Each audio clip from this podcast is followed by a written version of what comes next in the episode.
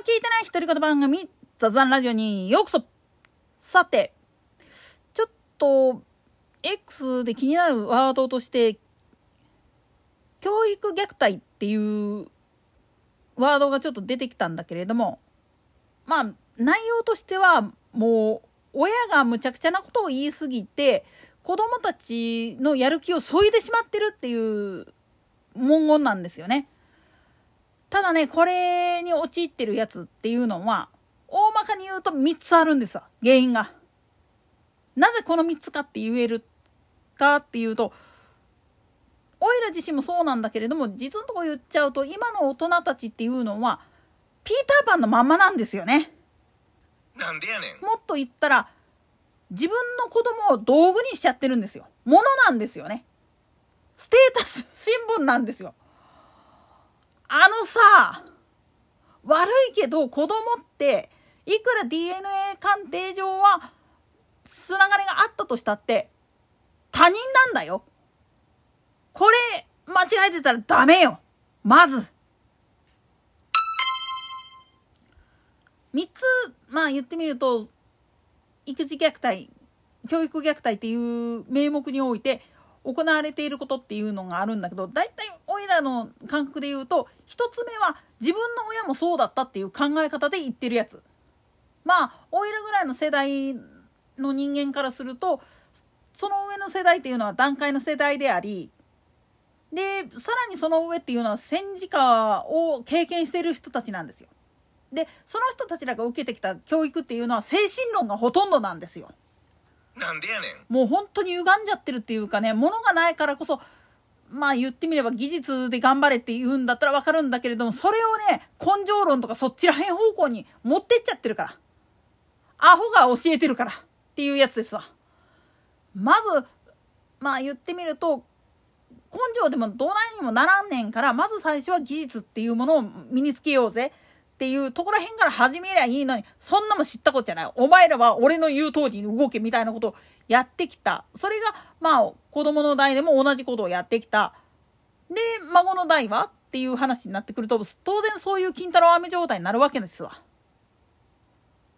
で、その時に絶対出てくるのは学歴社会の弊害。もう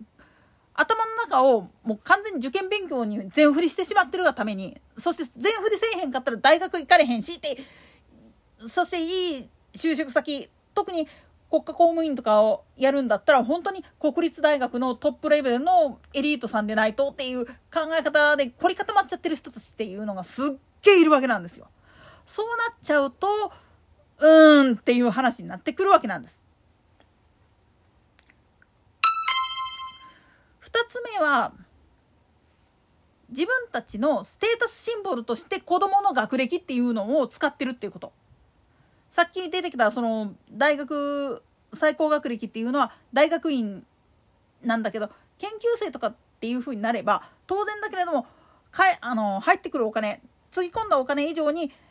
もっと高い収入得られるっていうふうに勘違いしてる人が多いんですよ。で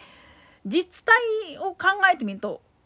医師看護師になりました。だけどそういう若い人たちらが総合病院とかから逃げ出しているっていう背景を考えていくと何が起きてるかっつったらそのヒエラルギーの中でトップにいるような幹部クラスの連中が無理なんだを押し付けてしまってでそれもまたその根性論とかを教えられた人たちばっかりになってるもんだから何のためにそれを言われたんかっていうこと全く頭に入ってないんですよね。だから指導者自身が指導になってないっていうかまず一人の人格っていうものを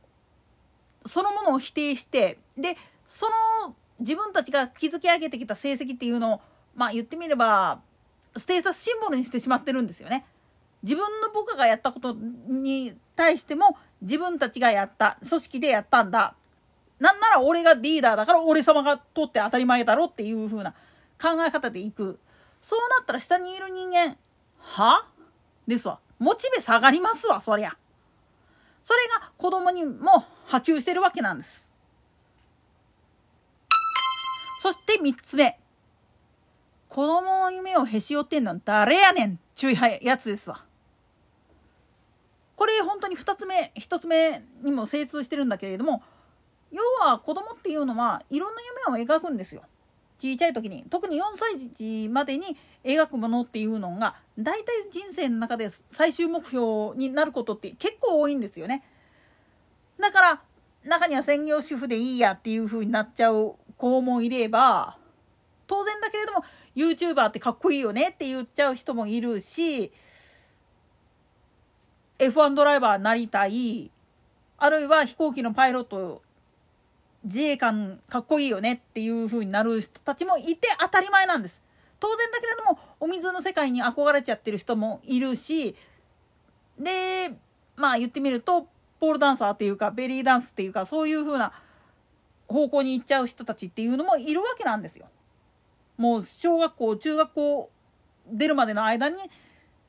まあ最終目標としてこっちへ行きたいって。でもそれに対して親らが変な偏見を持って全部へし折っていったらどうなるかっつったら夢も希望もないから結局漠然としたもう大学出たらそれでえっかっていう風になってしまうとまあ言っちゃなんだけど普通にサラリーマンやってる方がいいよねとかって言ってる時点でもう言ってみれば夢も何もないんですわ。希望も何も捨てられてしまってじゃあどうなるかっつったら親に言えない成績下がったりすると物事ボロッカスに言われてでもそれって子供たち自身がやる気を失せてしまってるからなんですよ。夢を失ったらそんなもんできるわけあらへん。まずそこを否定しちゃダメ。否定してしまうっていうことはイコールその子にとっての生きる喜び価値そのものもまあ言ってみれば潰されたっていうことになるんです。狂わされてしまってるんですよね。そうなっちゃうとどこ吹っ飛ぶかって言ったらその腹いせとして自分より弱いやつをいじめたりあるいはまあ親とかにバレないように成績は優秀だけれども裏側で物がつ汚いことをやってたりっていう風な感じでもう倫理観が全くなくなってしまうんですよ。それをしっかりつけるためにまあ大人の社会としてそういううるさい役っていうのがいたんだけれどもそれらも結局まあ言ってみると法的にどうなんっていうふうにちゃちゃ入れてくる弁護士。あれがなもう本当に鬱陶しいこと言い始めたもんだから結局うーんってなってしまってるわけなんですよ。要するに子供はあなたのステータスシンボルではない。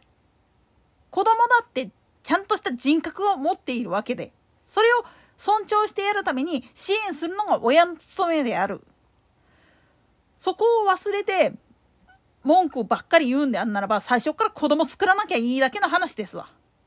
そして何よりももう本当に重要なポイントなんだけれども子供たちの成績が自分たちの誇りになるっていう考え方っていうのは子供たちの自由を奪ってるしもっと言ってしまったら子供たちが危ない方向に行ったとしたって修正できなくなっちゃうんですよ。だって子供たちにとってはこれができたらずっと褒められる褒められて当たり前なんだっていう風になってしまっていたらダメなんですよ。時に叱ってやるしかも叱るのにもちゃんと理由があってっていう部分を見せなきゃいけないんです。ただ単純に頭ごなしにガツって言うんではなくって本当に筋道っていうのを見つけた上でやらないといけないんですよね。ただそれで泣かれたりするっていうのはすごく精神的にこっち側も痛いっちゃ痛いんですよね親の気持ちとしても。だけど一番大事なことっていうのは相手も結局は人なんだっていうこと。子供って自分の血縁者やからだからといって甘えたことをやるんではなくって一人の人間として対等なる存在として扱ってあげるっていうことがすごく大事なんだよまだ小学校上がるまでの間はまあ特別な存在としてみなしてあげてもええかもしんないけれどもそっから先どんどん社会に出ていくっていう体制になってきたらもうそれは通じないからねその代わり